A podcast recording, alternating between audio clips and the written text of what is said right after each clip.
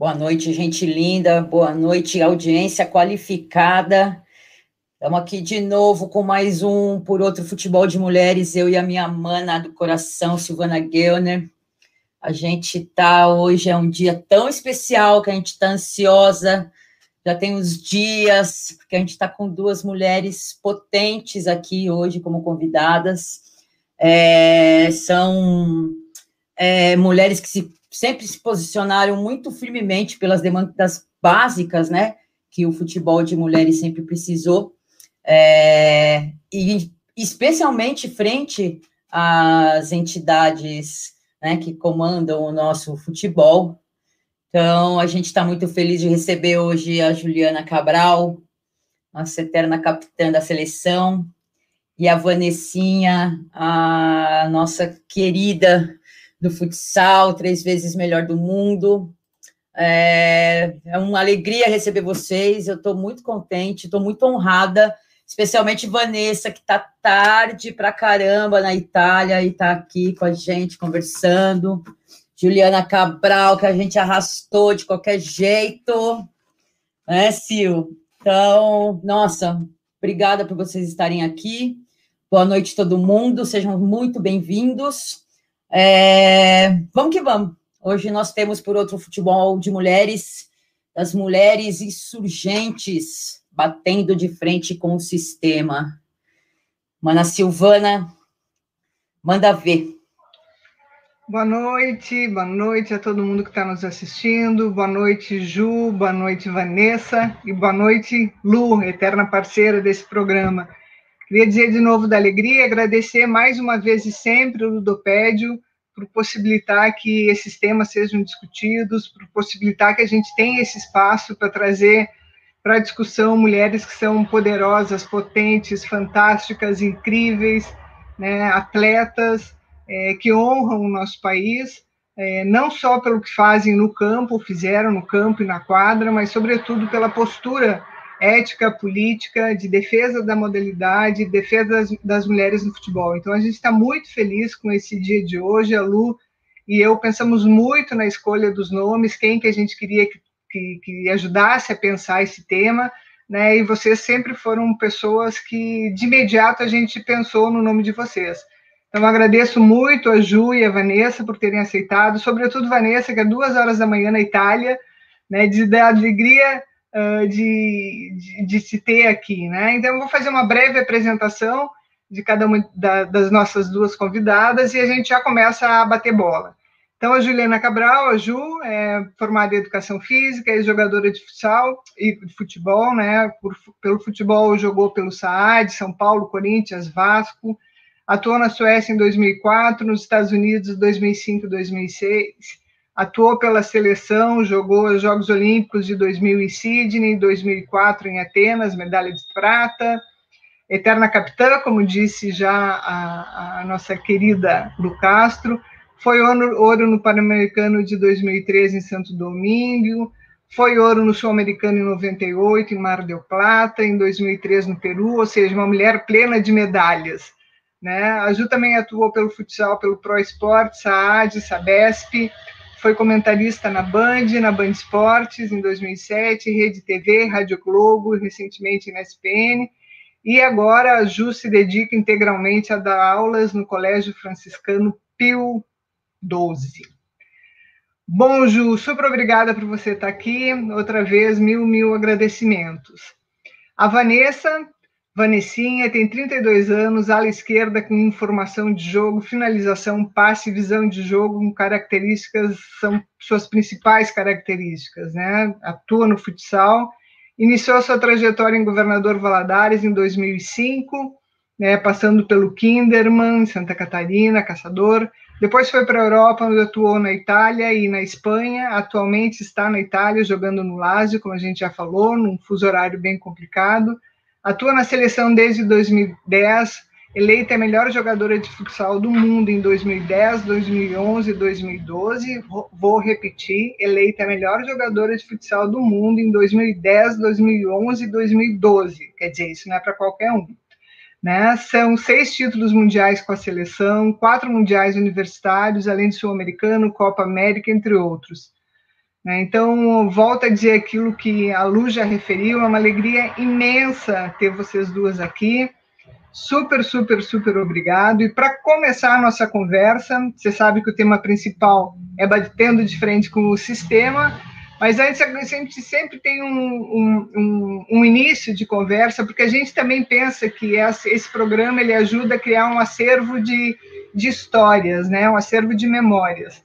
É, quando vocês iniciaram as suas trajetórias, né, jogando lá, provavelmente na infância, provavelmente não, na infância, é, vocês já tinham a percepção de que, vocês eram briguentas, né? Como que foi essa, esse início de vocês, né? Nem assim que, que adversidades vocês encontraram, mas para vocês entrarem no futebol, certamente vocês já tiveram que brigar para estar no futebol.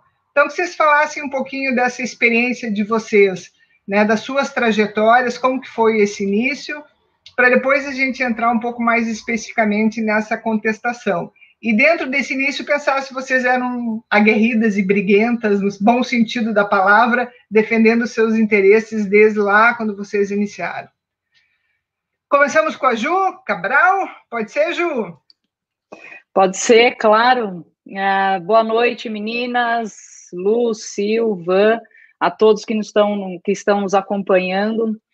É um prazer poder, poder estar aqui essa noite conversando com vocês, conhecendo um pouco mais é, da Vanessa, que é uma excelente jogadora, mas que eu acompanho somente pelas redes sociais. É, o futsal a gente tem é, pouca possibilidade de assistir ainda, né, apesar de diferente da minha época hoje a gente consegue ver mais, mas enfim é uma honra poder estar no programa compartilhando histórias, e eu já percebi que ela tem muita semelhança comigo, isso é fantástico.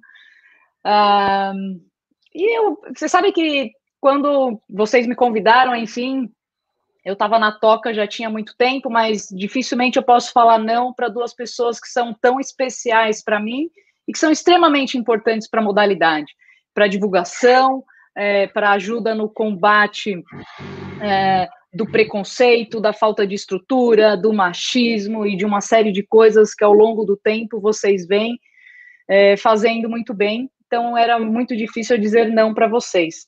E ao longo desse tempo, quando vocês me convidaram em relação ao tema, eu fiquei pensando, né? Nossa, aonde começa a minha luta? Quando começa a minha resistência em relação a tudo isso? E é engraçado, tô curiosa para escutar a história da, da Van, mas eu acho que no futebol tem muito disso, né? O pai aceita, a mãe não aceita, a mãe aceita, o pai não aceita. É, vocês tiveram aqui a, a, a Dilma, é, com uma história fantástica, de muita resistência, até chegar onde ela chegou. Ah, a própria técnica da ferroviária, que agora me esqueci, me esqueci, esqueci o nome, enfim, que a mãe aceitava, mas a mãe tinha que pedir para o técnico deixar ela, ela participar. Então a luta começa desde muito cedo, né? Acho que quando a gente decide jogar futebol dentro da minha casa, os meus homens sempre me apoiaram e foram eles que, que trilharam esse meu caminho para que eu chegasse a conquistar o meu sonho e que eu sou eternamente grata ao meu irmão e ao meu pai que sempre estiveram do meu lado. E foi minha mãe que sempre criou resistência enquanto esteve com a gente. Né? Então a minha luta começa aí, na decisão de querer jogar futebol, a mãe falar não, e eu começar a ter que fazer é, algumas, alguns serviços dentro de casa para poder ir para a rua para jogar futebol.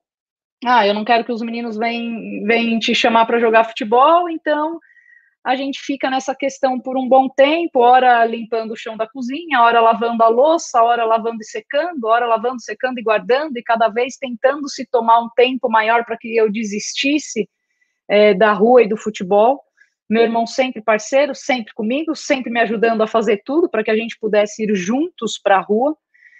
Ah, e a minha luta começa aí, ah, dentro da minha própria casa, com a minha mãe, Briguenta, sinceramente, eu não lembro se eu fui de pequena, viu? De pequena eu fui uma criança muito tímida, ainda sou é, em determinadas ocasiões, é, briguenta talvez com meu irmão, mas eu acho que essa mulher foi se transformando ao longo do caminho, vendo grandes mulheres brigando, muito de perto, né? Quando me chega a oportunidade de estar perto dessas grandes jogadoras, no qual eu vi em 96 nas Olimpíadas de Atlanta, e ali tenho certeza que eu quero ser como elas. E aí eu tenho uma série de, de exemplos de lideranças é, e de mulheres fortes é, e que batalharam muito para conquistar o seu, o seu sonho, né? E aí eu acho que ao longo desse caminho, dessa convivência, claro que com as questões também que vão acontecendo dentro da minha casa, a perda da minha mãe muito cedo, a proximidade cada vez mais com meu pai e essa insistência é, de eu ir em busca do meu sonho e ele fazer tudo e qualquer coisa para que eu pudesse conquistar o meu sonho, acho que eu vou me tornando nessa mulher cada vez mais resistente, aonde ninguém me diz se eu posso ou não jogar futebol. É, e aí, idealizar essa estrutura de mundo perfeito no que a gente sonha é muito diferente da realidade que a gente encontra e de tantas pessoas que a gente encontra que não fazem parte desse nosso sonho. Porque quando a gente sonha, a gente não sonha com picareta. A gente sonha com pessoas boas ao longo do caminho. Né? E aí, enfim, eu me torno essa mulher que talvez fui definida aí pela Sil como briguenta. Agora, estou curiosa para ouvir a Vanessa.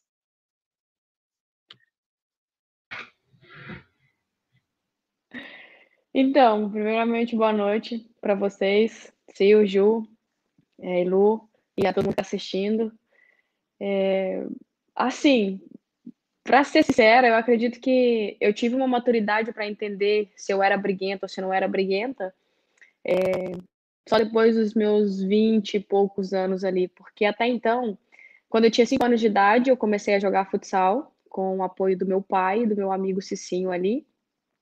E a minha mãe eu nunca tive o apoio da minha mãe. Minha mãe não queria que eu jogasse futsal, era aquela briga todos os dias, porque eu chegava da escola, eu morei dentro, dentro de uma escola, né? Aí eu chegava em casa, jogava mochila, ia lá para a quadra, porque meu pai dava treino para os menininhos e os alunos lá. Aí eu ia para a aula com, com ver meu pai dar o treino e eu ficava lá, jogava, minha mãe me buscava para ir para casa para ficar com ela. Ou eu ia para a rua com os meninos e o Cicinho, e aí ela me buscava, me levava para casa de novo. Então, assim, eu tive um apoio muito grande do meu pai, do Cicinho e da minha mãe, não. E, e por incrível que pareça, depois de ter esse entendimento sobre o que eu, que eu queria para a minha modalidade, se era realmente isso que eu queria, na minha cidade tinha, eu acredito que na maior parte das cidades aí do Brasil, tem aqueles jogos que são escolares de, de escola contra escola. E sempre teve o futsal masculino, nunca teve o futsal feminino. E ali a gente tinha essa, esse número muito grande de atletas que jogavam futsal. E se eu não me engano, eu tinha 10 anos nessa época. O meu pai, junto com o professor Gildo e o professor Tunga, eles foram na Secretaria de Esporte da cidade, é, fez ver alguns jogos nossos, algumas coisas, e pediram que colocasse o futsal feminino e fosse é, é, incluso o futsal feminino também na, nas Olimpíadas. Por que não ter o futsal feminino se tinha aquele número? E ali a gente já começou, sabe? Já começou uma, uma transição nessa de querer que o futsal feminino tivesse uma valorização maior. Depois, com 17 anos, eu fui para Governador Valadares. Com 12 anos, recebi uma proposta para ir para São Paulo para jogar futebol. Mas a minha mãe, naquela época, também não tinha ainda o apoio da minha mãe. Minha mãe falou: Não, tá louca? Minha, minha filha, 12 anos, ir para São Paulo jogar futebol? Não, o que, que é isso? Não, não, deixa ela aqui em casa. E acho que muita insistência com ela, e ela viu que era realmente isso que eu queria, e também, lógico, aquilo que Deus já tinha planejado. Com 17 anos eu saí e fui para Governador Valadares. E ele era tudo sonho, né? Porque jogar a Liga Nacional, jogar a Taça Brasil, jogar competições nacionais de expressão é, é uma coisa que eu queria, que eu sempre sonhei, mas eu não esperava que fosse acontecer assim tão rápido. E eu não via muitas coisas que, que, que era, tinha essa diferença absurda entre futsal masculino e futsal feminino. E aí depois logo eu fui para a equipe de, equipe de mais expressões, que foi o Kinderman, depois a Female Futsal. Aí quando eu cheguei na seleção que eu comecei a ver algumas coisas a mais, sabe? É, em relação à diferença, essa diferença absurda do futsal masculino para o feminino. Mas a briga ali, essa coisa de não, eu quero melhor para minha modalidade, eu, eu dou a cara e falo o que tem para falar, porque Acho que para você querer alguma coisa, você para você exigir, você tem que, que ter motivos para isso, né? E a gente, meu Deus, em 2013, a gente tinha um rios de motivos para bater de frente contra a nossa entidade. Mas essa, essa questão de luta, de, de, de briguenta, acho que já foi desde pequenininha ali, primeiro com a minha mãe, com essa questão, e depois de querer essa Olimpíadas, e depois com a, a nossa querida entidade, que até 2013 ali foi uma vergonha absurda. É, bom, é, a gente já vai até entrar, né, nessa conversa do que a gente observa, né? É, o que, que a gente quer saber de vocês é que, então, dentro dessa, dentro dessa trajetória, né? É, quais eram as observações que vocês tinham, né? É, é, é tipo, a gente até sabe, mas a gente quer ouvir de vocês, né? Essas observações sobre estrutura, né, salário, que nem a Vanessa já começou a, a, a, a resenhar, é, e, claro, tudo que cercava a modalidade, né? Tudo que cerca a modalidade, como isso acontecia. Então, quais eram essas observações de vocês a respeito desse monte de coisa que é muito errada para todos nós e a gente sabe que está errado e precisa melhorar? Pode começar com a Ju ou com a, com a Van, quem quiser. Bom, vou, vou, vou começar aqui então. É, acho que é, é, difícil não perceber. Eu acho que assim, desde o do início, a luta é muito grande, né? Por exemplo, eu quando comecei é, num time de modelos, que depois virou a Pro Sport, a Milene Domingues era até a, a, a, jogadora que fazia a propaganda da Flashbook e tudo, e aí depois virou Pro Sport, um time de salão, eu comecei jogando salão, e ali a gente já tinha algumas dificuldades, eu ainda muito menina, com 12 anos, né, entrando num time já com uma organização para ir disputar um campeonato, disputar campeonato na federação. E, e ali já tinha dificuldade porque o local que a gente treinava é, existia alguns problemas que podia ser que a gente perderia a quadra e um dia treinava num local, aí um tempo ficava fixo ali, mas depois não, não se quer o futebol feminino aqui, então a gente foi tendo esse tipo de problema. Depois problema com dinheiro, é, porque ali na época a única ajuda era de condução, né? Então precisava ajudar todo mundo com condução. Ah, mas não tem. O técnico era aquele cara, tipo, o Jefferson, que foi meu primeiro primeiro treinador, era aquele cara que tirava do bolso e, e investia tudo que ele tinha ali, porque ele não conseguia arrumar ninguém para ajudar ele, e que muitas vezes até hoje acontece com algumas pessoas, é, nessa ânsia de querer que as coisas deem certo, no amor, enfim, acaba também tirando o dinheiro do, do bolso. Até que um, do, um dos pais tinha uma perua Kombi e ele começa a, a tentar ajudar dessa maneira. Então, as organizações iniciais, que são com as famílias muito próximas, vão se resolvendo dessa maneira. Pelo menos foi assim na minha, na minha vivência, né? E aí, depois que a gente começa a sair da asa, que, enfim, sai de casa, vai morar longe, e aí você já não tem a, a família para contornar certas coisas, você vai tendo que lidar com essas, com essas situações. É, então, é, é, dinheiro que um dia vai receber, mas não recebe. É, às vezes não tem comida. É, falta, é, sei lá, material, você não tem material feminino. Você usa aqueles calções que vem, parece jogador de basquete. E essas coisas vão, vão acontecendo, a gente vai, como, como jogador, acho que como pessoa, entendendo todas aquelas questões é, e entendendo que muitas vezes falta por falta de em um determinado nível, é claro, né? Que aí falta por um pouco mais de empenho, de intenção, de, considera de consideração. Eu tinha uma fala até pouco tempo atrás, quando eu ainda estava nessa militância pelo futebol feminino, combatendo a todo momento, que é para o futebol feminino qualquer coisa serve. Então, qualquer coisa servia. Ah, dá lá qualquer uniforme, qualquer bola, qualquer campo, em qualquer lugar, em qualquer momento, está tudo certo, está tudo bem, elas pegam e fazem sem problema nenhum e não tem, e não tem reclamação. E chega um momento que isso não dá mais, né? Então, no futebol feminino, acho que não dá para você ficar pontuando, porque são muitas coisas, né? É, são muitas coisas, e vai desde questões dentro de campo, de muitas vezes você não ter nenhuma pessoa ou uma comissão técnica completa, ou uma comissão técnica é, muitas vezes capacitada, vem um que é para ajudar, mas que às vezes não é nem formado em educação física, tem pouco conhecimento, mas vamos lá e vai ajudando, não sei o quê, desde as questões estruturais. Então, é, de grana, de alongamento, de condição de viagem, é, de salário que não paga. Eu joguei por clubes que eu fiquei cinco meses sem receber. E resolvi pegar minhas coisas e, e picar minha mula, né? Então, assim, eu acho que as, as além de, né? Mas, enfim, nós estamos falando é, é, de uma parte, além da falta do respeito, é, além de certas coisas que muitas vezes a gente tem enfim, tem algumas coisas que eu me arrependo ao longo da minha carreira de ter é, feito, como aquela questão em 2001 da organização do Campeonato Paulista, que só jogava menininha bonitinha, de olho claro, de cabelo comprido, até uma certa idade. Muitas mulheres ali foram é, excluídas. É, então, você ainda também tem essa questão, é, fora toda essa parte estrutural, é, do machismo, do abuso, do desrespeito e de uma série de coisas que, que acontecem. Vou deixar a Vanessa falar, hein? Vou mandar a bola para ela, mata no peito e sai jogando.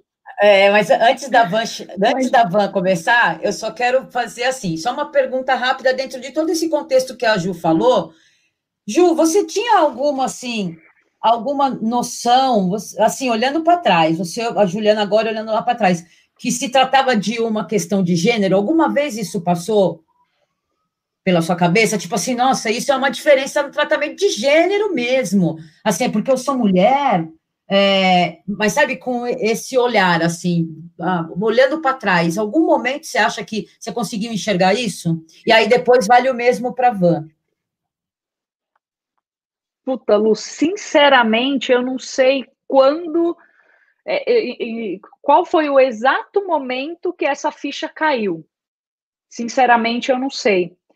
É, como o, o, futebol feminino é o patinho feio em todos os lugares, então, em, uns determinados, em, em, alguns momentos, você pensa que ah, você está dentro de um clube, mas é, aquele dinheiro é destinado, né? O, patro, o patrocinador injeta aquela grana toda pensando naquilo e não nisso, né? É, então, ali você tem algumas confusões em relação a isso.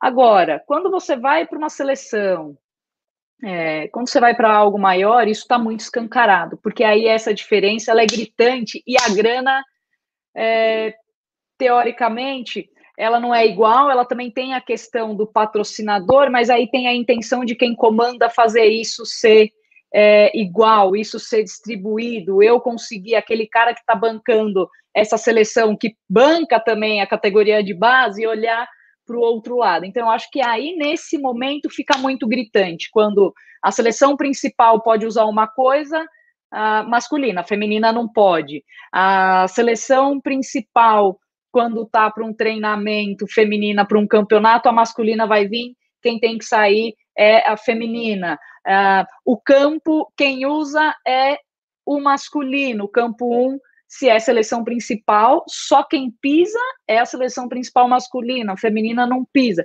Então aí, é, e eu posso linkar aqui mais uma série de coisas que aí vai fazendo você cair a ficha, e aí talvez quando você retorna para o seu clube, você começa a perceber que certas atitudes têm é, um grandíssimo choque em relação a isso, a diferenciação é, que se dá pelo gênero em um país machista que a gente vive, em que eu citei que meu pai queria que eu jogasse futebol e a minha mãe não, e a Vanessa também disse a, a mesma coisa. Então, assim, é uma coisa maluca, porque muitas de nós fomos incentivadas pelos homens da casa, né? É, mas, enfim, é, é isso, eu acho que assim, demora para cair a ficha, acho que a gente demora para entrar nessa nessa bater nessa tecla, sabe? Enfim, nosso papo está só começando, mas eu acho que a gente demora para muita coisa. O nosso papo inicial ali, antes da gente entrar no ar, é, em cinco minutos de papo, a gente já percebe como a gente está atrasado em muita coisa. A gente ainda está brigando individual. É, e as grandes lutas que nós conseguimos foram através de uma organização em grupo, é, mas que infelizmente a gente ainda não entendeu isso. Então, é, como aqui é na base da ameaça, Se você fala muito, você tá fora. Como é uma só que fala, põe para fora que é muito fácil, não faz diferença, né? É, quando o negócio é organizado, é difícil colocar para fora. Aí vira uma decisão pessoal se eu quero ou não conviver com aquele tipo de coisa, se eu quero ou não sustentar aquilo que eu já sustentei ao longo da minha vida, né? Por exemplo, tem certas coisas hoje que eu não aguento mais, porque foi a minha vida inteira lutando para poder ser mulher e para poder fazer o que eu quero, para poder fazer o que eu amo, que é jogar futebol. Porra, chega uma hora que enche o saco. Por que, que não pode? Por que, que não dá? Por que, que tem que ser diferente? É, mas, enfim, a gente ainda vai falar muito disso. Eu acho que a gente ainda tem muito que aprender como, como grupo, comunidade, sabe? Como unir forças ao invés de separar as forças e uma querer ser melhor que a outra. É, infelizmente, a gente ainda está atrasado nisso, a gente perde tempo com isso e os caras vão fazendo o que eles querem.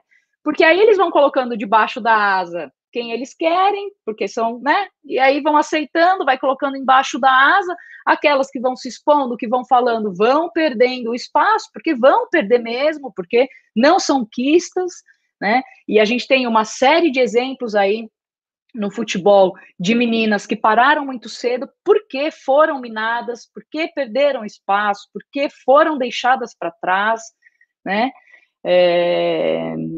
E a gente ainda não aprendeu eu acho que a gente deve falar mais para frente da, da, da, organização, da carta, tudo, não sei o quê, mas é, são poucos os exemplos, são pouquíssimos os exemplos. Nossa, ó, dei aquele passe, eu era fixa, hein?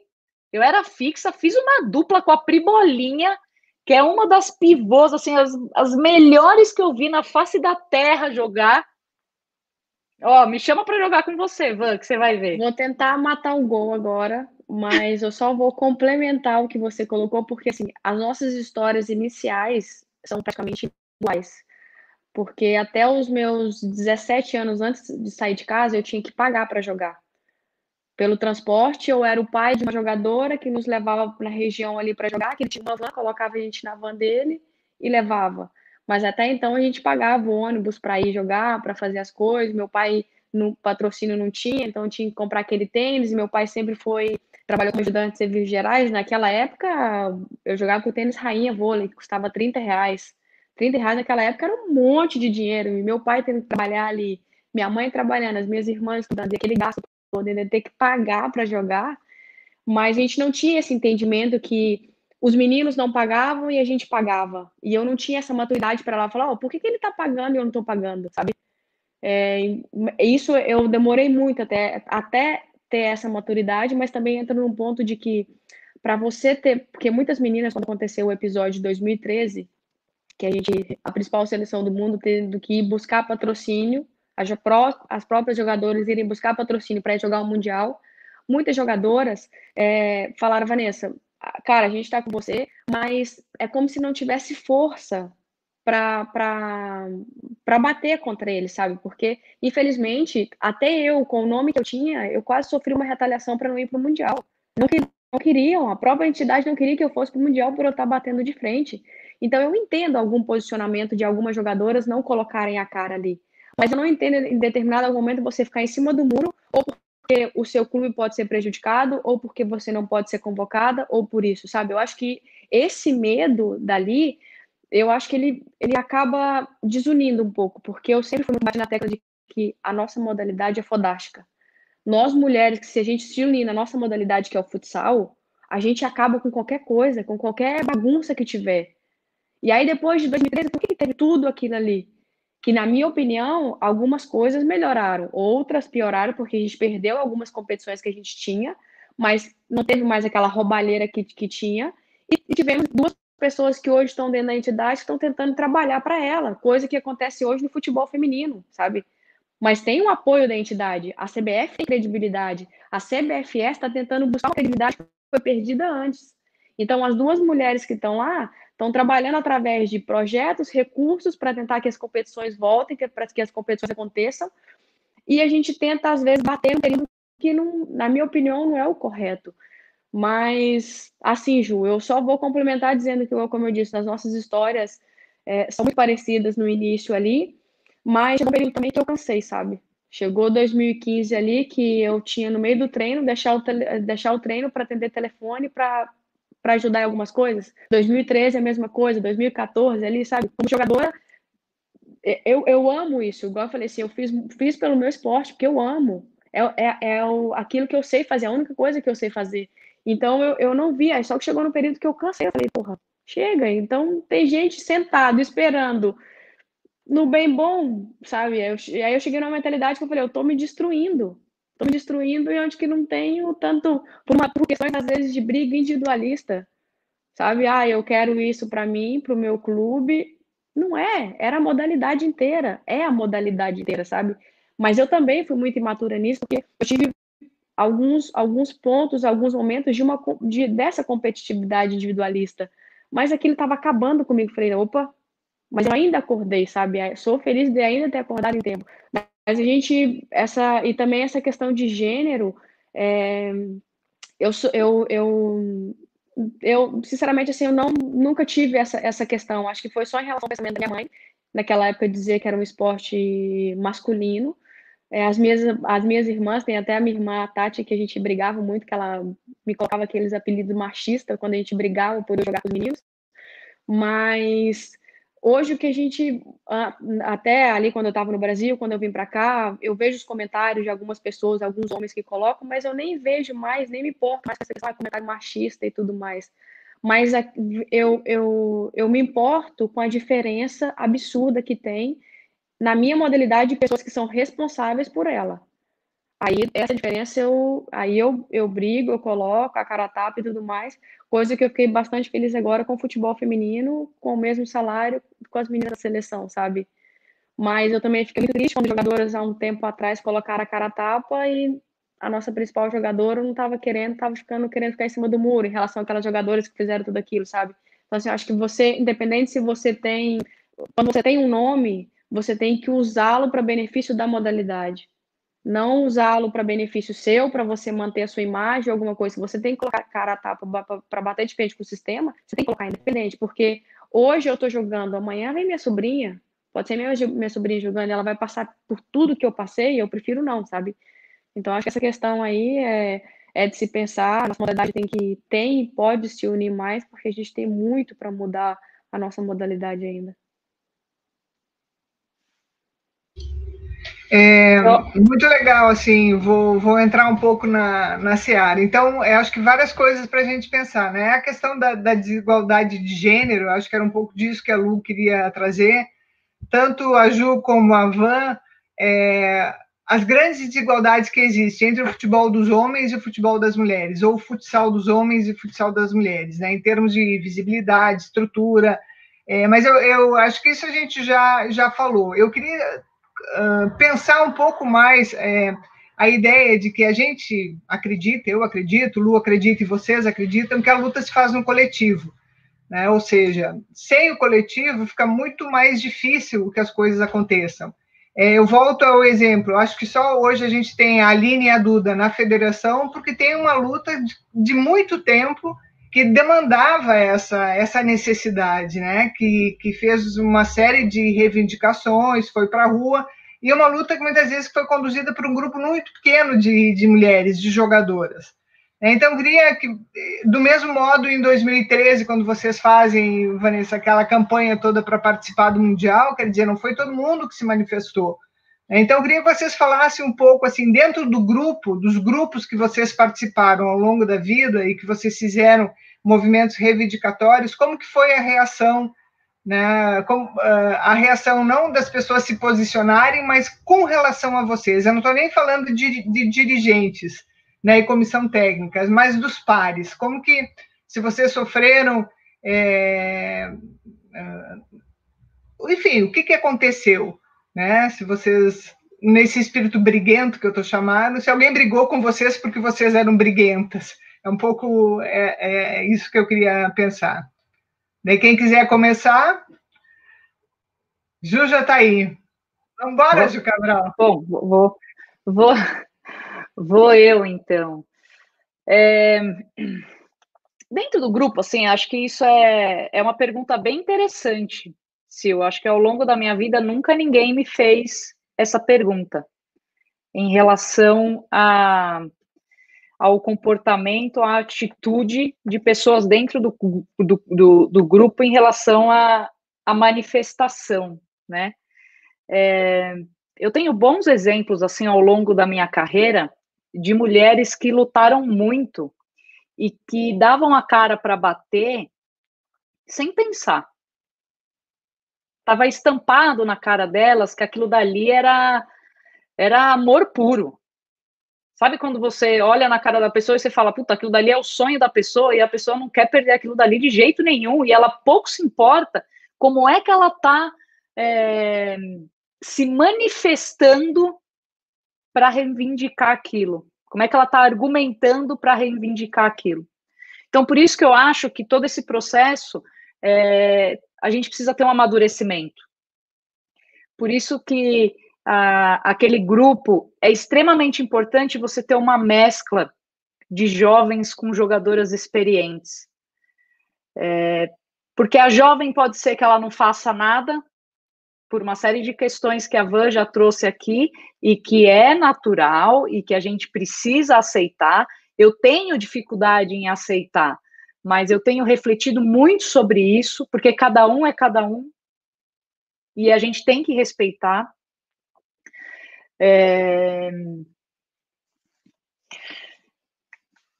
E assim, ao longo do, do tempo, eu presenciei manifestações é, impensadas, mal estruturadas. E aí o que acontece é que acaba esbarrando nessa individualidade, porque a hora que a corda aperta, a hora que puxa lá a pontinha da corda, todo mundo pula fora.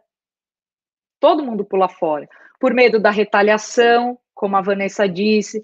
Ela correu o risco de ficar fora do Mundial. Porra, é o sonho da menina. É o sonho. O meu sonho era jogar uma Olimpíada. Era o meu sonho. Eu disputei duas e fiquei fora de uma, acredito eu, por retaliação. Tá? Apesar, apesar de reconhecer que na minha posição surgiram grandes talentos, surgiram grandes jogadoras com uma condição física muito maior que a minha, muito melhor. Eu já vinha perdendo meu espaço, mas ali existe uma batida de martelo em mim muito grande, pelo que eu fiz no Pan-Americano de 2007, quando eu lesiono meu joelho, sou convocado e não posso me apresentar. E vou para a televisão ser comentarista e ali eu chuto balde, a oportunidade que eu tinha. Ali eu tenho que expor as coisas que acontecem, as, as pessoas precisam conhecer as coisas que acontecem. Né? A gente não quer ser vítima de nada, mas a gente não tem hora que não dá para aguentar o tranco sozinho. Você precisa jogar na, né? Mas eu tive algumas situações assim em, em grupos, nesse sentido que eu falei, tá todo mundo junto, tá tudo bem, tá tudo certo, na hora H, fulana não diz, ciclana não, não, não, na hora de manifestar, levantar o dedinho e falar, eu tava dentro, eu participei, eu isso, eu aquilo, todo mundo com o dedinho abaixado. É, e eu vivi uma situação onde eu quis levantar uma bola e eu percebi que eu fui minada nesse levantamento de bola, porque o ambiente estava bom. É, independente das coisas erradas que aconteciam, existia um controle do grupo em relação a tudo aquilo. Então, para quê? Tá tudo bem. A gente não precisa bater nisso. Para que bater? Não precisa bater. Eu tô com a minha posição segurada, eu vou para não sei aonde, eu vou para quê, eu vou para Então, não preciso. É, então, assim, é, é, por isso que eu falo que a organização ela é extremamente importante para você não dar a cara a tapa sozinha, né? Mas aquela luta é de todo mundo. É, eu não vou viver eternamente do futebol. Hoje eu luto pelo futebol, mas eu, eu não vivo no futebol. Eu não entro em campo mais para jogar, mas eu quero ver a, a modalidade que eu sonhei tanto ficam aí com oportunidade para 50 mil meninas entrar e ver as meninas hoje jogando futebol na TV e falar, porra, eu quero ser igual aquela menina, e aonde é que eu faço, que eu vou, o que, que eu faço para poder entrar, né? É, então, por isso que eu falo muito em relação à organização.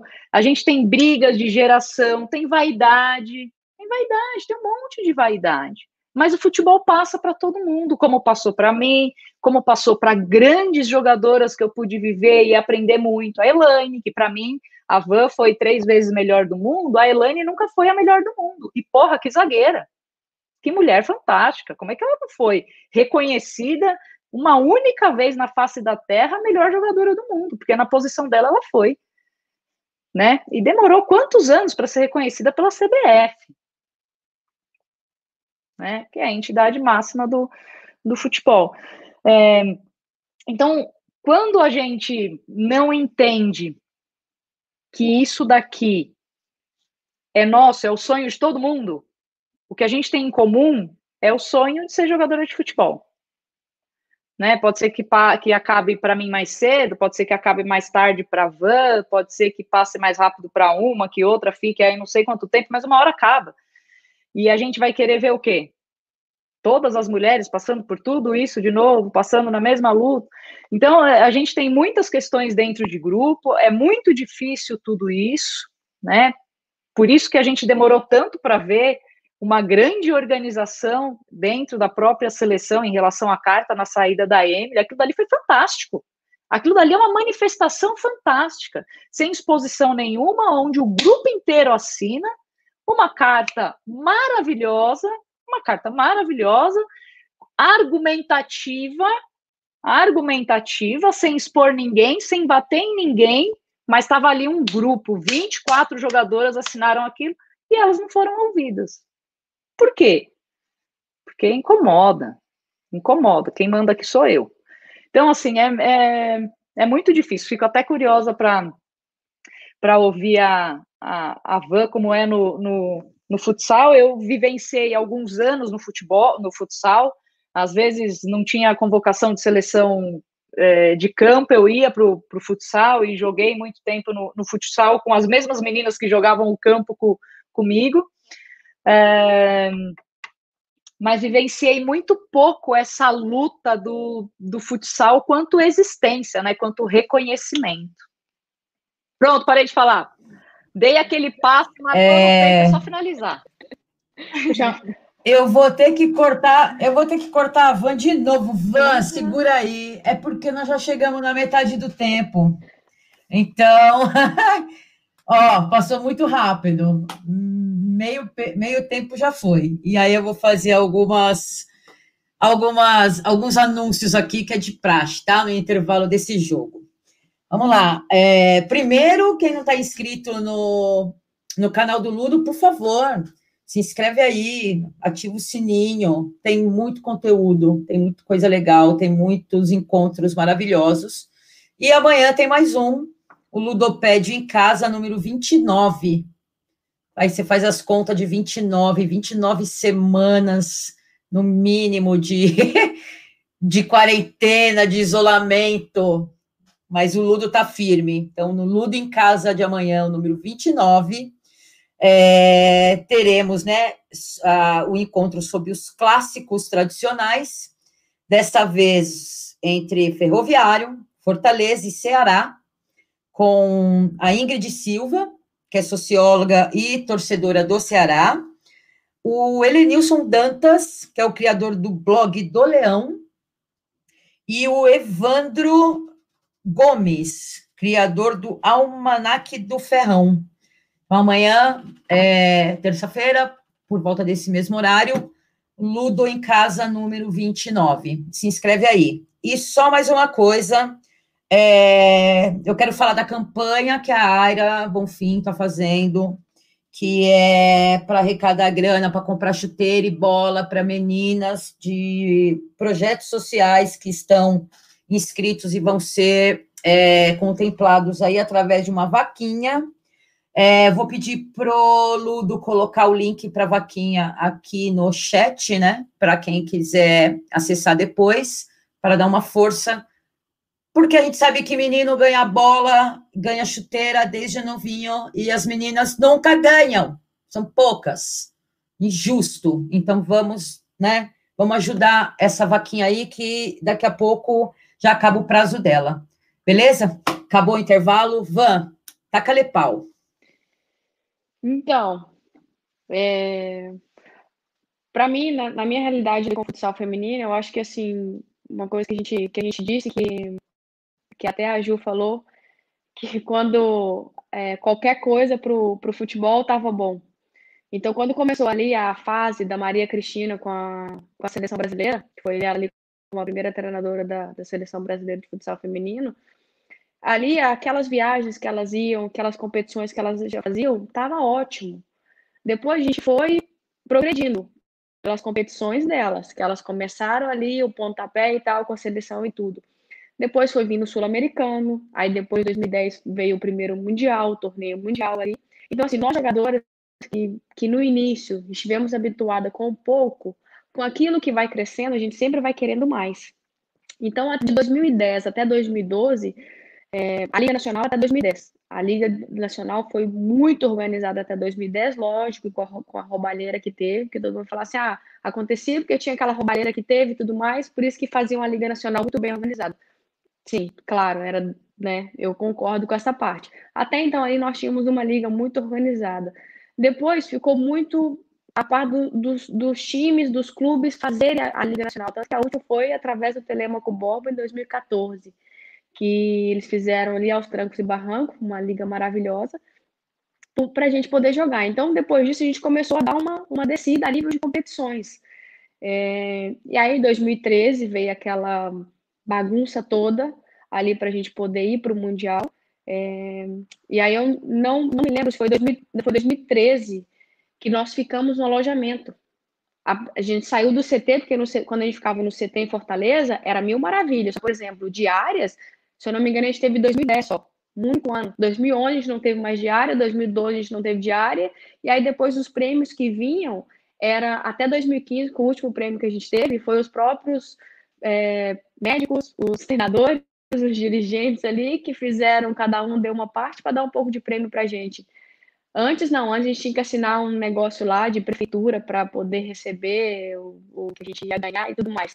E aí em 2013 a gente vai para esse mundial lá, vai para Brusque, que através do Barateiro, naquela época, ofereceu o ginásio para a gente, porque senão a gente não teria lugar para se hospedar, para poder treinar indo treinar embaixo de chuva, tinha dia vindo almoçar embaixo de chuva, porque o restaurante ficava próximo ao ginásio, então a gente ia caminhando até o restaurante.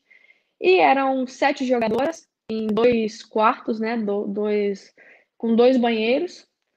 E a principal seleção do mundo, a que nunca perdeu um jogo, estava no alojamento dessa forma. E aí, em 2014, saiu essa, essa comissão esses dirigentes que estavam lá, que entendiam muito, na minha opinião, entendiam muito sobre futsal feminino, que não sabiam o nome das jogadoras que estavam eram, eram convocadas, misturavam com a outra, que para mim, Reinaldo, como, como dirigente, ele foi fantástico, sensacional ali para gente, ele como supervisor de, supervisor de seleções. Depois dali surgiu a Tati e a Nayara, que começaram a, a trabalhar para nossa modalidade, né? E que, na minha opinião, na minha opinião, tem que ser mulheres dentro da nossa entidade. Não estou fazendo é, distinção de gênero, que não pode ser um homem a estar lá e tudo mais, mas mulher nos conhece. Mulher tem uma visão diferente e, e ainda mais jogadoras que estiveram na nossa, na nossa modalidade. Porque entende o que a gente viveu, sabe o que a gente precisa, sabe a necessidade do futsal feminino. E aí, a partir dali, a gente começou a ter com o patrocínio do Itaú, que o Itaú nos deu em, em 2013, 2014, é, aí 2015 foi aquela briga para eles nos darem de novo o patrocínio, aí 2014 Vini, é, Neto doaram 10 mil reais ali para a gente poder ir, porque a gente, a gente até abriu mão de treinar, né? Quando eles fizeram a convocação, a seleção abriu mão de treinamentos só para poder ir para o Mundial. A gente só queria ir para o Mundial. Então, naquela época, a gente precisava de 82 mil reais para passagem é, e a alimentação, se eu não me engano, lá, que eles não davam alimentação. E aí, o Vini e os meninos ali deram, Vinícius e Neto partiu, partiu deles, depois veio os outros, que eles tinham uma associação, e deram esses 10 mil reais para a gente, mas no final, o Itaú é, acabou bancando tudo, a gente entrou em contato com os meninos para devolver o dinheiro, e maior, para vocês entenderem como, assim, como são pessoas que é, entendem a nossa necessidade, sabem o que a gente passa e tudo. Eles doaram os 10 mil reais para gente de prêmio para gente, a gente ir naquela competição.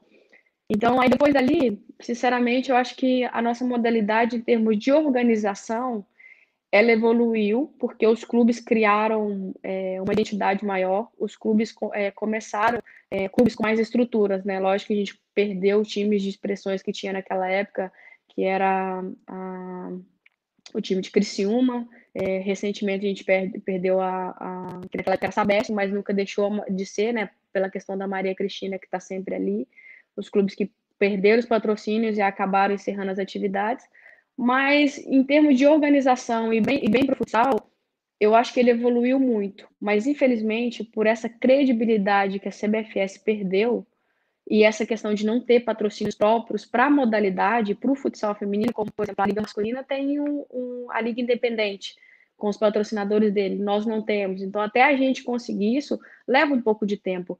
E aí, hoje, a gente vê, vou falar sobre esse ano, que a gente é, eu, eu fico assim, abismada com uma situação da gente não entender o momento que a gente está passando agora. E aí você não estou, não é questão de defender a Tatiana Nayara, porque para muitas pessoas, ela, para muitas, foi, fui eu que coloquei a Tatiana Nayara na CBFS.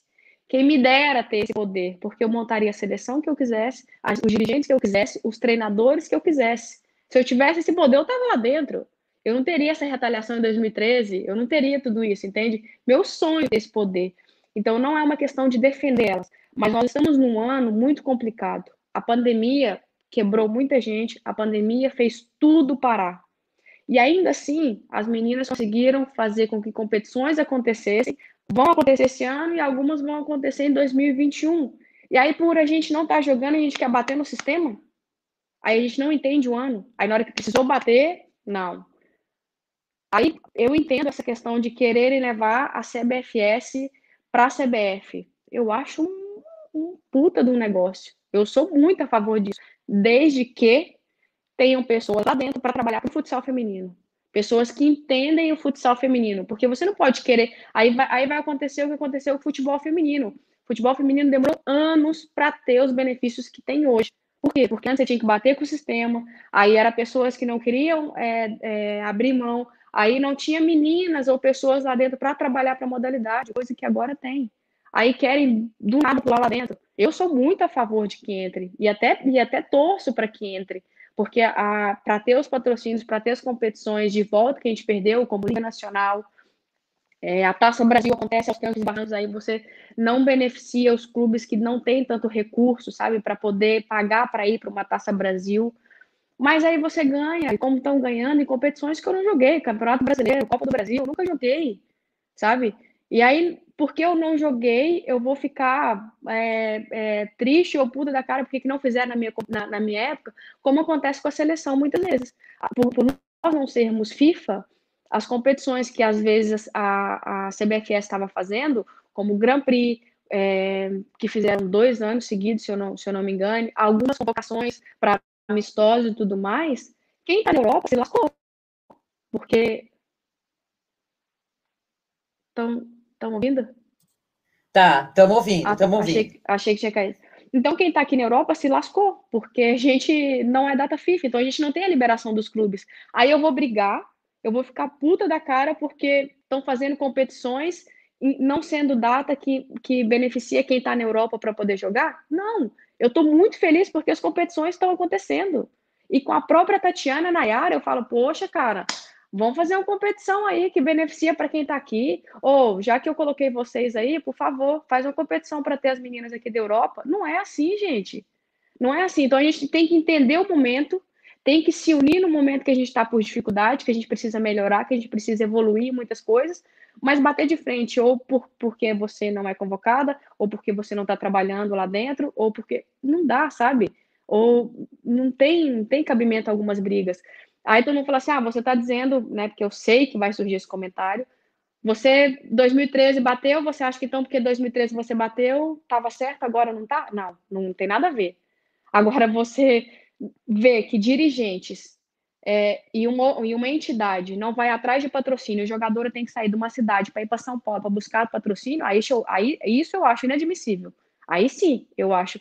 Agora, você bater quando você está num ano muito difícil, que uma pandemia parou o mundo inteiro, e onde tem pessoas captando recursos para ter as competições, E aí você vai bater? Não. Aí você é criar, ah, eu, eu quero estar tá jogando porque eu quero ganhar isso de novo, eu quero me tornar isso de novo, eu, meu clube precisa disso, meu clube investiu, meu clube não tem como. Sabe, não é isso, é a modalidade, é o momento. Então eu fico assim, é, mas eu, eu tô trabalhando isso, né? Tô, tô trabalhando essa paz, porque durante muitos anos eu fui uma que não soube escrever. Eu batia contra a CBFS de um modo muito errado, sabe? Porque eu, eu acabava estando certa, mas o modo que eu colocava eu acabava ficando errada, sabe?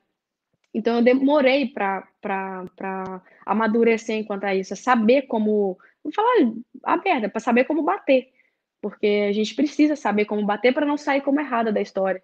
Então agora eu tô, né, nesse período eu tô trabalhando nessa paz, porque, né, eu leio, vejo muitas coisas, eu evitei olhar muitas coisas no Instagram durante muito tempo, porque o meu ego falava uma coisa, mas aquilo estava me levando por um, por um lado que não era o, o que eu queria para minha vida e que não deveria ser, não foi o que eu aprendi com, com, com, a minha família, mas graças a Deus, né, antes tarde do que nunca, que a gente aprende. Então, eu fico feliz que eu ainda estando em atividade, tenha aprendido tudo isso, queira melhorar cada dia mais, mas o pensamento é, para o bem da modalidade, o pensamento coletivo, esse eu posso estar tá de cabeça tranquila, que esse eu sempre tive, e é uma coisa que nunca vai mudar, e eu nunca vai mudar o, o meu bater. Só vou melhorar a qualidade no bater, né? É, a gente tem que a gente tem que encaixar direitinho, né? O murro, né? Falar, não, tô batendo errado, não tô derrubando, não tá certo. É, eu, a, a, gente entrar com a próxima pergunta, né, Sil? É, justamente falando dessa mudança, né? É, o que vocês acreditam que esse, esse, esse posicionamento contestador, né? É, se ele teve efeito positivo, acho que a Van é, contou bem essa parte, né? E o que falta melhorar, se você acha que ainda falta, óbvio que tem coisas para melhorar, a gente sabe que o melhorar é constante, eu sou muito conhecida como chata, cri-cri, porque para mim nunca nada tá bom, e eu falo, tem que estar tá mil por cento, não pode estar tá cem, tem que estar tá mil, tem que estar muito bom, né? Nós temos muitas mulheres envolvidas, a questão da, da, é, da dentro da CBFS, ela é Maria Cristina, para mim é Maria Cristina também, lá, sabe, lá dentro, então, quantas mulheres que têm toda uma vivência dentro da modalidade, que foram buscar espe especialização em algum assunto e não estão atuando dentro da modalidade. Então, nesse, nesse, assunto, nesse aspecto, eu acho que tem que ser mulher, né? Quem, a gente pega a Aline Pellegrino, a gente pega a Duda, a gente vê a caminhada, a trajetória dentro da modalidade para saber o que está fazendo, né? Aline Pellegrino, que ela fez aqui na Federação Paulista com futebol feminino, sem comentários. Né? Por quê? Porque vem da caminhada, então é disso que a gente precisa. É, então, essa, essa, essa questão que eu vou passar passando, vou acabar passando para a Ju, e tem algumas perguntas no chat também. É, se né, vocês acreditam que esse posicionamento contestador teve um efeito né, positivo dentro das reivindicações que foram feitas, né? E uma explanação rápida sobre, assim, o que, que vocês acham que ainda é necessário mudar. Ah, bom, acho que sem dúvida, né? E acho que a vivência que a gente tem atual é essa, né? É, não dá mais para para se fechar na, na casinha e deixar as coisas acontecerem, porque senão as coisas vão acontecer sempre assim. Então, sem dúvida nenhuma que é, essas manifestações é, elas são extremamente importantes e a gente precisa acreditar que são elas que fazem com que essas coisas é, se modifiquem, né? É, então eu acredito muito que ao longo desses anos, né, e fico pensando assim na felicidade que deve ser para aquelas meninas que iniciaram toda essa luta, né? Poder presenciar tudo isso hoje, mesmo à distância, mas vendo que agora a gente consegue enxergar uma esperança. Agora a gente consegue acreditar que as coisas podem acontecer. É claro que, assim, em relação à CBF, eu sou muito pé atrás, Então, eu acho que nós temos duas mulheres dentro da CBF extremamente importantes para essa caminhada. São mulheres competentes, com história, uh, apaixonadas por aquilo que fazem, sonharam um dia ser jogadora de futebol. A Duda tem uma história fantástica fora do campo em relação à administração. Aliás, naquela organização de ex-jogadoras com jogadoras na assinatura da carta, nas discussões que nós tínhamos, é, tanto Lu e Sil participaram é, de boa parte, a Sil bastante, que estava sempre com a gente em relação a isso. É, eram nomes é, que apareciam a todo momento, eram nomes que nós gostaríamos de ver lá dentro, né? Uh, a Aline, há pouco tempo com essa experiência extra-campo, mas com um trabalho maravilhoso dentro da CBF, e acho que a gente precisa também enaltecer o que a Ana Lorena vem fazendo. É, acho que essa química foi muito legal entre as duas. Graças a Deus, a Aline a convidou para trabalhar. Não sei como é que foi essa, essa fusão aí das duas é, trabalharem juntas, mas assim, a saída da Pelé, a gente olha para a federação e a gente sabe que o trabalho vai continuar, e o que a gente tem visto em relação ao anúncio do campeonato paulista é maravilhoso. Nunca nós vimos essa comunicação visual que a gente está vendo, com características de jogadoras, com duelos, é, agora com o Facebook é, comprando o direito de transmissão e transmitindo, quer dizer, pô, que ótimo, nós temos lá na CBF, mas na Federação Paulista também ficou uma menina que é fantástica, capacitada e que também certamente vai dar seguimento ao belíssimo trabalho que a Pelé fez e que agora entra na, na CBF. Espero que as duas, dentro da CBF, tenham é, carta branca para poder realmente fazer as coisas que tem que fazer. Então, eu vou falar aqui duas coisas básicas que não precisava entrar duas mulheres capacitadas, é, com história e apaixonadas para fazer isso, né?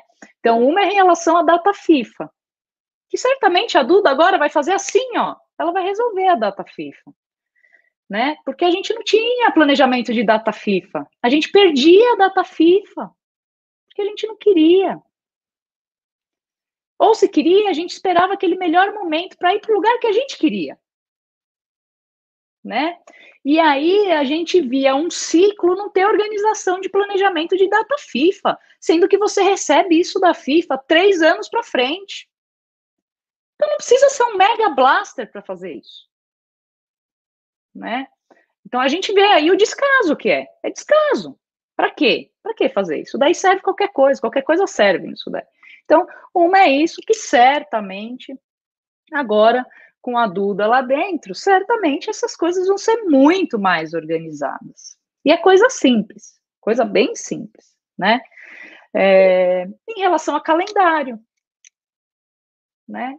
Porque o Campeonato Brasileiro, cada ano ele começava numa época e terminava numa época e batia com todas as outras competições e atrapalhava todo mundo, né? É, então, certamente agora, Pelé e Ana Lorena vão poder se conversar e fazer um calendário bacana para o futebol feminino.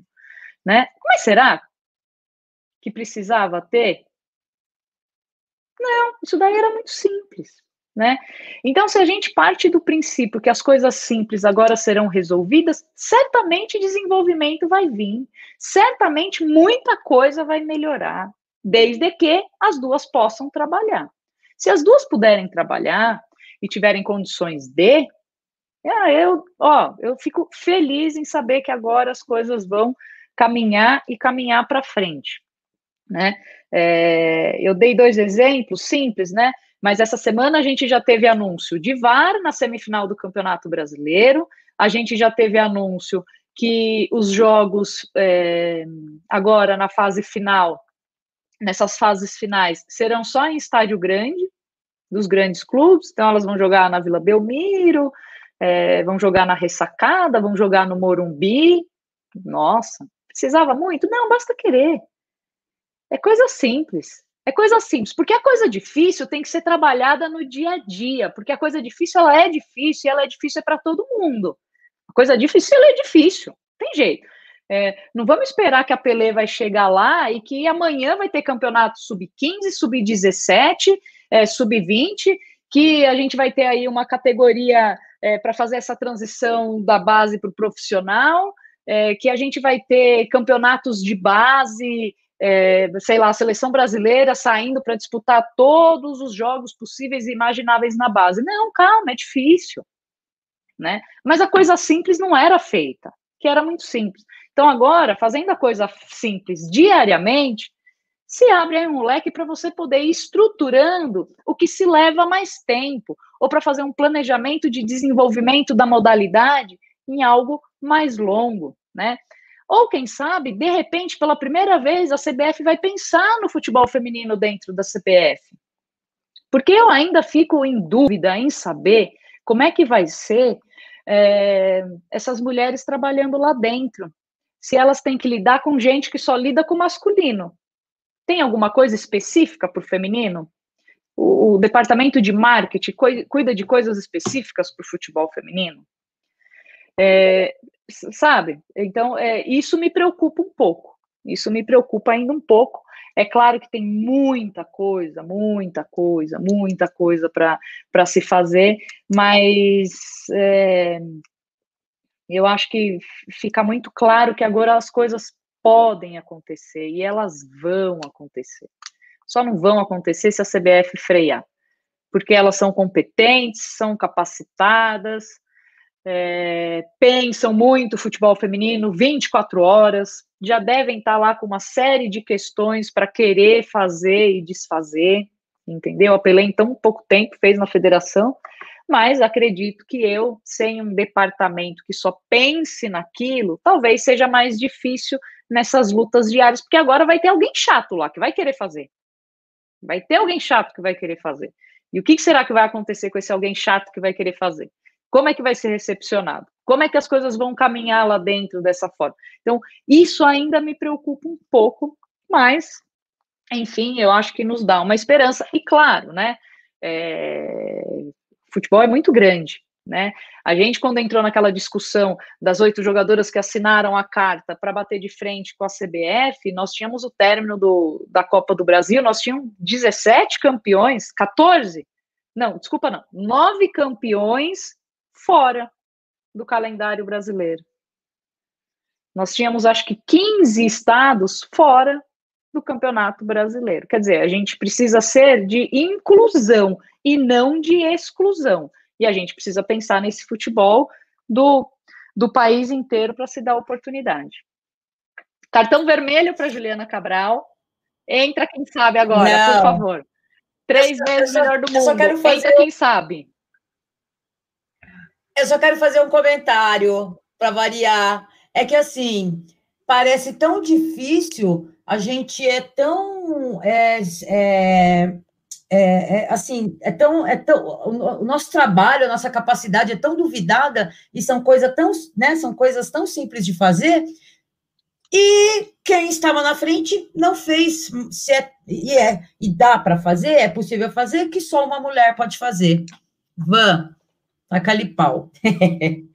então, para a gente do futsal feminino, eu, eu me preocupo um pouco, mas também sou muito esperançosa, sabe? Porque, assim, desde a nova é, direção que chegou ali em 2014 e tudo mais, a gente, por a gente já ter, né, vindo, que a gente tenha perdido algumas competições que a gente estava jogando e tudo mais, a gente queria tudo de imediato.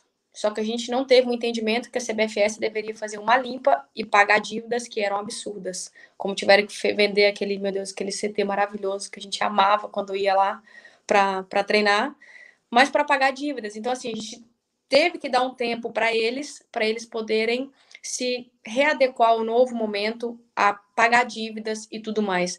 Então, a minha preocupação é, é nesse sentido de a credibilidade voltar, patrocinadores entrarem, patrocinadores como eram muito fortes naquela época, mas das pessoas aguentarem o tranco de, de continuar trabalhando aos trancos e barrancos, tomando pancada ali, trabalhando de graça e tomando pancada, e não ter tanto apoio suficiente para isso, porque, na minha opinião, para você estar tá na, na, na, CBFS ali, E para você conseguir fazer alguma coisa, você tem que ter o apoio da, das federações.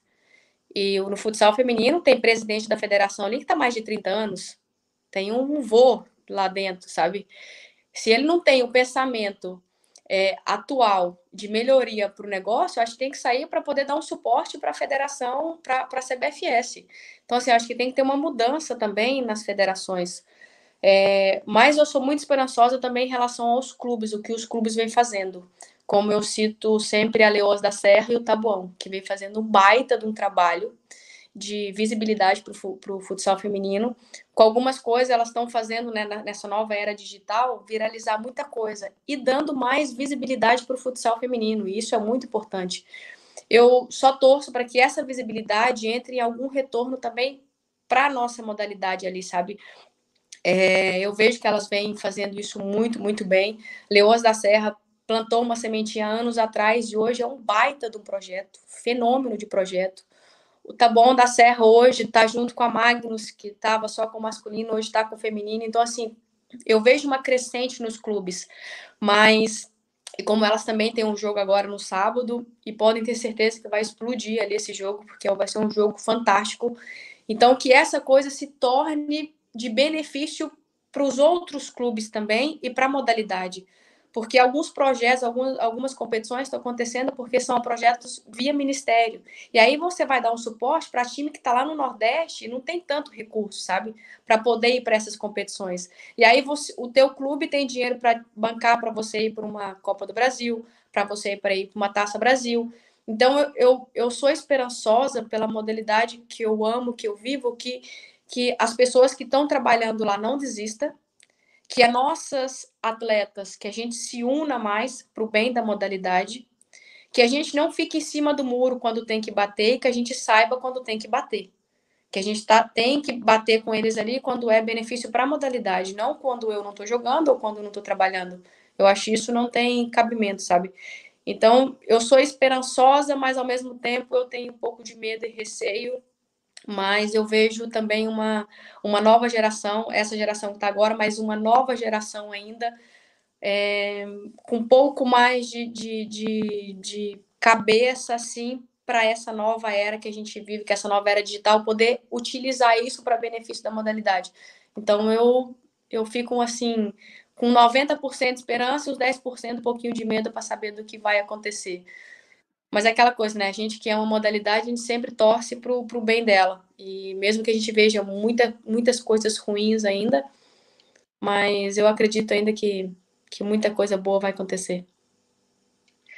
Posso fazer uma pergunta para Vanessa? Olha eu, pode, me empolgando. Pode. Eu também tenho uma aqui da, do chat depois que eu quero perguntar. Pergunta aí, Ju. Não, porque é, você, me, você me passa uma maturidade, Ivan, que é uma coisa fantástica, assim, de, de ver, sabe? É, em relação a que você fala, né, de, de, de bater, de saber o momento de bater, de se organizar para, de saber como. Vocês conversam entre vocês? Quando vocês estão na seleção, ou enfim, com aquelas que se tem mais afinidade, existe conversa sobre isso? Então, até porque até 2000, de 2000, a gente foi para o Mundial 2010, 2000, Mundial 2010, 2011, beleza, tranquilinho. 2012, a seleção portuguesa, a Federação Portuguesa fez um Mundial fantástico a gente ali naquele momento não conversava. Mas 2013, 2014, 2015, a gente conversou muito sobre isso. Principalmente 2013, que a gente falava como que a gente pode tentar mudar isso, principalmente, por exemplo, a Josi, a Josi que era a Josi Oliveira, que hoje está no Burela, muitos anos jogando na Espanha. Ela é uma que tem uma personalidade fantástica. E ela que colocava ali, sabe? Ela ela batia, colocava como a gente se expressar, as coisas que a gente poderia falar, e eu aprendi muito com a Josi em relação a isso também. Mas conversava mais aquelas que eram mais velhas, assim, sabe? Silene, Tati, Ju Delgado, é, 2014, 2015, quando a gente teve que fazer vídeos para que fosse para a internet, para a gente tentar buscar patrocínios, para tentar criticar alguma coisa que estava ali, a gente conversava entre, entre a gente assim. Agora no a última a última competição que, a gente, que eu estive junto com as meninas, que foi a Copa América 2018, ali a gente acabou que a gente não não não conversou sobre isso em relação como tava, como tá, mas agora que, né, a gente não com todas, mas com algumas eu converso em relação do que vem acontecendo, o que está acontecendo no Brasil, as postagens que acontece, às vezes nas lives a gente vê todo mundo fala, Vanessa, eu sei que você vai falar alguma coisa, então fala, sabe? E, mas a gente conversa assim até, até bastante. Vanessa, aproveitando, tem uma pergunta que foi feita para ti aqui no chat, da Raquel da Silveira, minha colega aqui da universidade. É, com relação, primeiro, antes da pergunta, você tocou num ponto que eu acho que é fundamental, assim, né? A cartolagem brasileira, acho que é um dos grandes empecilhos para que o esporte se desenvolva, né? É, você fala do vovô, quer dizer, tem federações, confederações que as pessoas têm um cargo vitalício e que são muito mais preocupadas em garantir determinados privilégios e postos de poder do que efetivamente é, dar voz aos atletas, fazer a modalidade se desenvolver. Acho que esse é um ponto é, fundamental. E enganchando, digamos assim, essa questão com a, a, a possibilidade da CBFS se associar ou entrar na, na CBF, né, o futsal uh, migrar para a CBF, quais seriam as perdas? Será que não tem uma questão da falta de autonomia? O que, que você tem para então, dizer com, é, com relação Raquel, a isso? Acho que na, na, pergunta ali você já me deu a resposta, porque é, é o que é. A gente perde autonomia, porque Hoje, você tem na CBFS aquilo que trabalha a modalidade, que trabalha o futsal, é pessoas que entendem a modalidade. Para você entrar numa entidade que só trabalhou o futebol, por mais que né, a gente, é, todo mundo fala, ah, mas futebol, futsal é quase. Não é, são coisas totalmente diferentes, são esportes totalmente diferentes. Mas eu acho que você perde muito dessa autonomia, porque a gente ganha em muitas coisas, como eu disse, em termos de patrocínio, em termos de se levar para a FIFA, para se tornar FIFA, mas você não ter pessoas ali dentro, pessoas que entendem a modalidade, que sabem trabalhar a modalidade, você perde uma forma de como fazer uma competição, você perde tempo para criar uma competição, para saber como, como trabalhar com, com os clubes ali, com as federações. É, eu acho, assim, eu, eu acredito que a gente ganharia muito, a gente ganharia mais do que a gente iria perder se a gente não fosse ou não for para a CBF. Mas essa questão da, da, autonomia, essa perda da autonomia é o que, que, na minha opinião, não iria acontecer e, e seria um, um, caminho, acho que por um tempo, um período assim, muito difícil de ser curto, sabe? De consegui-lo.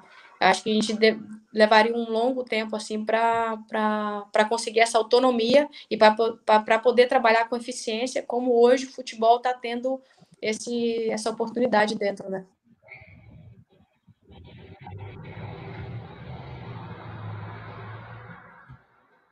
Então, só para complementar, eu estou olhando aqui no chat, tem várias pessoas falando, dizendo que vocês são mulheres inspiradoras, que, a, que vocês representam é, são referências na modalidade, pessoas comentando que vocês, como atletas, foram referências nas suas próprias histórias.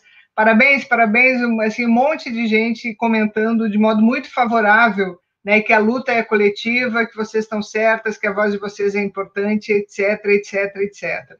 Tem uma pergunta específica para a Ju, é do Ailton Santos, que ele queria ouvir um pouco sobre a tua entrada na cobertura esportiva, se tu encontrou alguma resistência é, na redação é, e nas redes sociais quando você começa a comentar o futebol dos homens? Bom, as redes sociais é terra de ninguém, né? É, e isso é algo muito maluco, assim, sabe? É, você tem que ter um. Ou você tem que ser daquelas do tipo, não olho nada, não vejo nada, pouco me importa com o que as pessoas estão falando, porque se você entra nessa, é, é, é, bem difícil, é um negócio bem, bem complicado, ainda mais você sendo fora da casinha, né? Porque, querendo ou não, nós estamos entrando nesse mundo ainda que parece que não, não nos pertence, mas cada vez que a gente entra mais nesse mundo, parece que as pessoas ficam na dúvida de quem que é esse mundo, se é que tem dono esse mundo, né? É, Então é claro que é muito difícil a mulher entrar no meio de um futebol onde ela não tinha, é, entre aspas, uma permissão para entrar, né? A gente já conseguiu a permissão de jogar, a gente já conseguiu a permissão de ser árbitra. Estamos conseguindo, cada dia que passa, hoje a gente tem várias comentaristas extremamente competentes, né? É, mas é um meio muito difícil, é uma luta diária, é uma, uma comprovação da capacidade de estar ali falando de futebol diariamente que cansa, que chega uma hora que satura, né? É, é claro que não tem só isso, né? Você tem eu, eu, passei por várias, por várias redações, fui muito bem aceita em, em todas, fui muito bem tratada em todas. É, a ESPN, que foi a minha última casa, é, acho que eu nunca fui tão bem tratada em toda a minha vida é, em relação a essa, a essa relação de empregado e empregador. É, a ESPN foi fantástica mas, enfim, em todo lugar que você passa, você tem que ser resistente e tem que ser muito resistente. E isso, graças a Deus, está mudando. Mas você pode perguntar aí para todas que hoje falam de, de futebol e você pode ter certeza que a resposta vai ser a necessidade de se comprovar diariamente. Isso é extremamente cansativo e isso é extremamente chato. E, enfim, me deu um pouco no saco para rimar. Nossa, eu tô tão boca suja que as sisters lá do colégio não estejam me ouvindo, senão amanhã ó, vou tomar um puxão de orelha no colégio. Mulheres, tem alguma coisa que nós não abordamos que vocês acham importante falar, importante sublinhar? Fiquem à vontade, Ju e Vanessa. Vocês querem passar algum recado, fortalecer alguma coisa? Espaço é de vocês. Eu quero fazer um convite para quem não sabe, para poder dar mais ajuda para o futsal feminino. As meninas da tem agora a final da, da Supercopa, tá bom, Eleoas? Vai ser quem, quem não assiste futsal feminino, quem não sabe sobre futsal feminino e quiser amar o futsal feminino, vai para esse jogo para poder ver a qualidade dessas meninas que vão estar tá ali. Vai ser um baita do jogo. Mas eu tô falando, só sei que vai ser na Sport TV, mas o horário eu ainda não, não lembro para poder falar. Mas depois, se quiser perguntar, a gente responde. Se alguém tiver aí, lembrar do horário do jogo, mas para poder assistir, porque vai ser um baita do jogo. Excelente dica. Eu não estava sabendo, porque eu, eu, eu não tenho mais TV e só estou com Instagram. Estou tentando me tornar uma ermitona do mundo virtual, mas eu vou procurar. E aí a gente coloca no Insta, boa dica. E tem os jogos do, do da, da, competição aí na Itália que estão tá passando também. Você compartilhou alguma coisa, você não quer falar? Tem, pode também, tem que falar do meu, tem que puxar para o meu trabalho aqui também, né? Aqui a gente começou a liga, né? Só que a gente vem naquela coisa, naquela dúvida se vai continuar, se vai parar, como é que é. Então a gente está vivendo um domingo de cada vez. Nós jogamos ontem, é... tivemos uma vitória de 7 a 2 Graças a Deus começamos com o pé direito. E agora no domingo, às.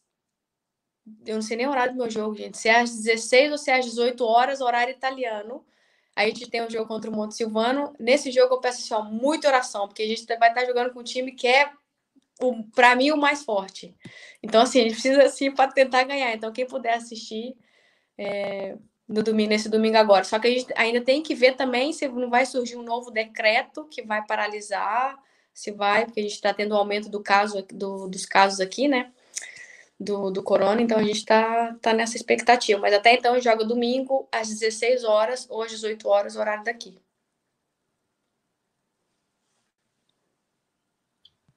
Ju, Ju? alguma coisa? Não, senão eu vou falar mais meia hora. Não, não tenho nada para falar. Cretina, pergunta cretina, nossa. Eu só queria agradecer, foi ótimo o encontro. Não, não, não, não terminamos. Ah, não, acabou, não, acabou. É, não terminou ainda. Ah, então tá bom. Fica quietinho aí. Ó, fica não, quietinho aí. Eu, eu vou falar uma coisa aqui, ó. Eu vou falar uma coisa. Que eu não, eu logo no início do nosso papo aqui, eu não conhecia a a Vanessa, né, pessoalmente, nunca nos encontramos pessoalmente, graças a Deus também nunca jogamos contra, né? É, mas eu tô admirada, Vanessa. Tô admirada com a sua postura, com a sua fala, com todo esse esse conhecimento é, e desse desprendimento do foco ser voltado em cima de você, sabe? Porque eu acho que a gente precisa mais disso, a gente precisa de mais mulheres assim, a gente precisa de mais jogadoras assim, a gente precisa de mais pessoas no mundo assim. É, e eu espero que tenha muita menina do futsal assistindo, ouvindo a, a Vanessa e todo o nosso bate-papo aqui, porque eu acho que é de extrema importância essa convivência e essa escuta para que essas coisas positivas elas se repliquem, né? E a gente não vive, não fique patinando de geração em geração, porque aí a gente sempre tem que recomeçar e a gente só recomeça quando a gente pega uma maturidade e a gente é desprendida desse tipo de coisa, ainda mais com alguém três vezes melhor do mundo. Aí não dá, ainda bem que eu parei de jogar. é, gente, ó, o horário do jogo que a Vanessa tá falando é a um, a, às 13h15, tá? Horário de Brasília. 1h15 da tarde. É dia 24, é isso mesmo, Van? 4. Tá. E outra coisa, quem quiser seguir a Vanessa no Insta, é arroba NessaFutsal07. Aí você tem informações dos jogos da Liga Italiana certo? Juliana Cabral. É, eu preciso pegar o endereço da Ju. Mas enquanto isso, a Sil tem aí o, o pulo do gato do final do programa.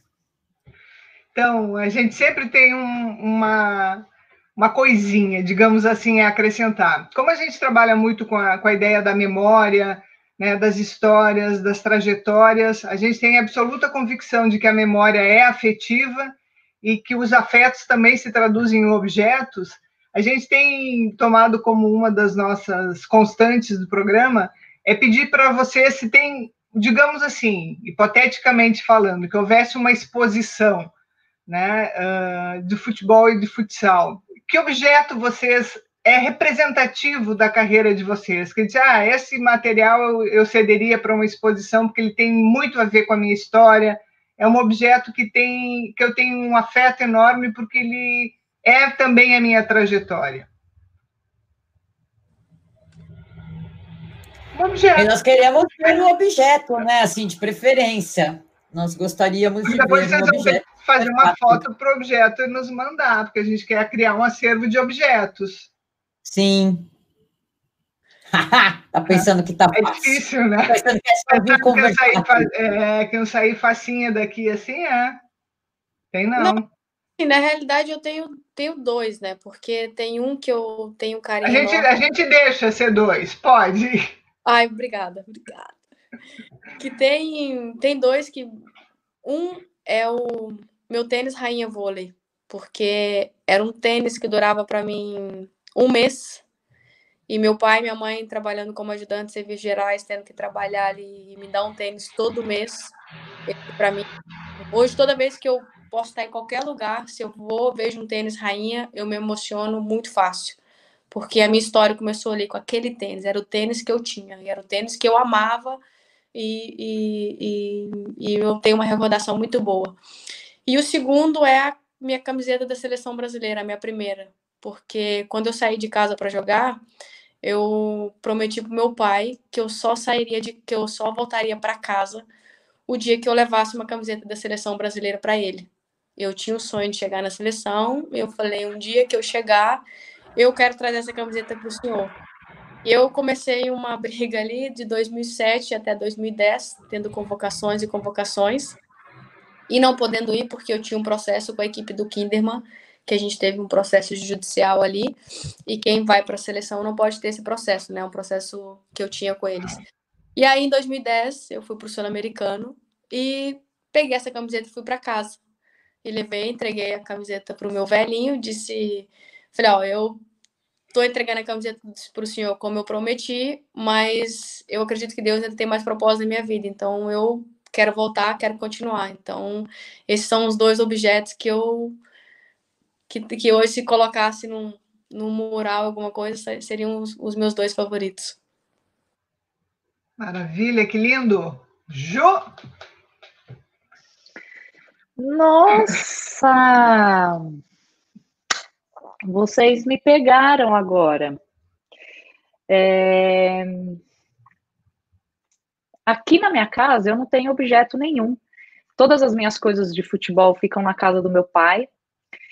E eu tenho um quarto que ele é inteiro de futebol, que meu pai não desfez. Aliás, a casa do meu pai é de futebol. Porque você entra na sala, tem é, 50 mil quadros de futebol, tem um banner que o meu primeiro técnico me deu de uma foto enorme de quando eu voltei das Olimpíadas. E eu tô aqui pensando o que é que. É, o que é que, que, enfim, que eu poderia falar de, de objetos. Mas como a Vanessa falou dois, agora, neste exato momento, me vem dois na cabeça, então eu não sou não sou melhor do mundo, mas por favor, vocês me deem o privilégio de poder falar dois objetos, tá? Então, o primeiro, ah, quando nós voltamos das Olimpíadas, o René escreveu uma história é, da menina e a bola. Né? Então, o que é o futebol das mulheres, toda a nossa luta, e eles nos, ele nos emocionou muito na leitura desse texto dentro do vestiário. E eu fiz um quadro desse texto, que eu tenho no meu quarto, que é a coisa mais linda. Vou tirar uma foto e vou mandar para vocês. É, porque o, o enfim, não, o René parece que ele foi uma mulher e ele escreveu aquele texto porque é uma coisa fantástica. Conforme ele lia, ia lendo aquele texto, a história da nossa vida, de tantas lutas para chegar onde a gente chegou, ia passando pela cabeça. E a outra é que o meu pai foi jogador de futebol e ele sempre quis ter um filho jogador de futebol. E ele tem um quadro é, lá na casa dele de jogador de futebol no campo. E a minha tia mãe, falecida há pouco tempo, quando eu voltei das Olimpíadas, ela pediu para um amigo pintar um quadro meu de jogadora de futebol. É, que é muito significativo para a família nesse sentido de ter lá o pai pintado no quadro. E ele queria sempre ter um filho jogador de futebol. Meu irmão era muito craque, mas não deu para bola porque não queria saber de treinar e ele investiu tudo em mim. E nós temos lá um quadro também da filha dele que ele tanto incentivou para ser jogadora de futebol. Então eu acho que eu daria esses dois que têm extrema extrema importância na minha, fi, na minha vida em relação a toda a minha base para conquistar o meu sonho, que eu sou muito grata a eles. E é um momento fantástico que eu vivi nas Olimpíadas de, de Atenas com, com o René e todo aquele grupo. Acho que é isso. Maravilha. Nossa, mas fala pra caramba. Muito bem. Agora, ah, então eu acho muito bom. Um assunto, agora um anúncio muito bom para fazer. É, porque assim, né? A Ju, a Ju, a partir do próximo, né, por outro futebol de mulheres, é o nosso, a nossa terceira elementa de apresentadoras do, do programa. A gente vai revezar. Eu tentei, por alguns compromissos e alguns bodes, me, me dar um tempo, ninguém me deixa, do mesmo jeito que nós não deixamos Juliana dar tempo de nada. É, então é com muita alegria, né, Sil, que a gente aí anuncia que a Ju, a partir do mês que vem, é a nossa companheira apresentadora de Por Outro Futebol de Mulheres no Ludopédio.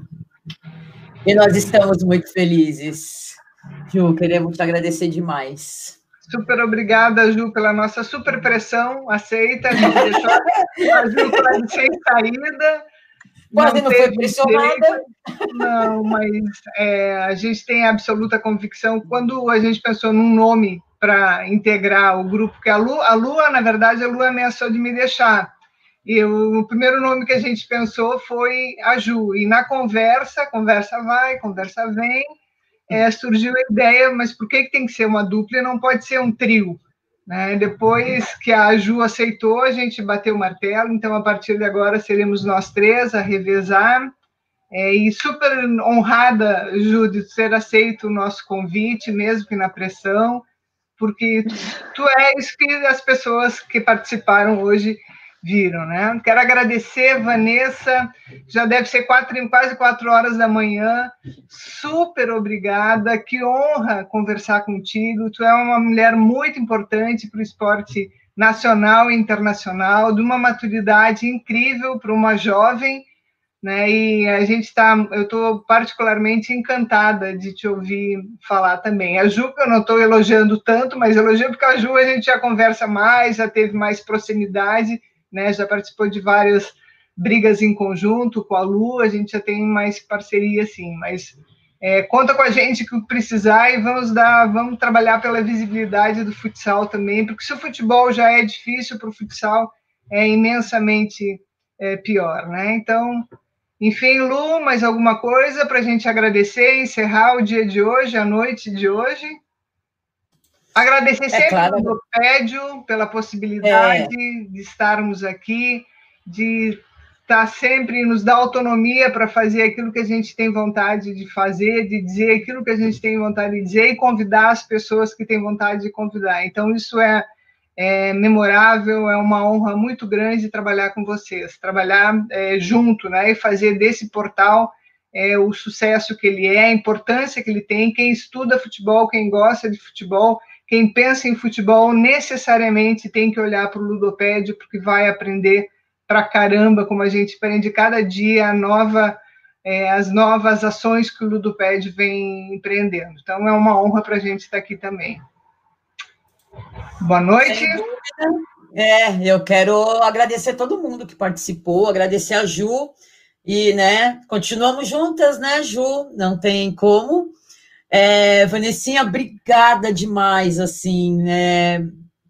Eu estou muito feliz que você pôde participar, de verdade, viu? E aí, se você precisar de alguma coisa, a gente está sempre aí. Tá? Nós somos meio encrenqueira, assim, né? Todas nós aqui somos meio encrenqueiras, meio obriguentas. Então, a gente precisa de um reforço no time, às vezes, também, tá? e agradecer Você... ao Ludopédio sempre. Tá aí, Ivan. Quer falar alguma coisa, Ivan? Ah, não, desculpa, eu te cortei, eu só falei que eu, você falou, eu falei, não, se precisando, nós estamos aí. Estamos juntos. Não, obrigada a todos que participaram, obrigada, Ludopédio, obrigado, Chu, obrigada, Van. Um beijo. E até a até próxima. Mais. Dezembro, novembro voltaremos. Sim.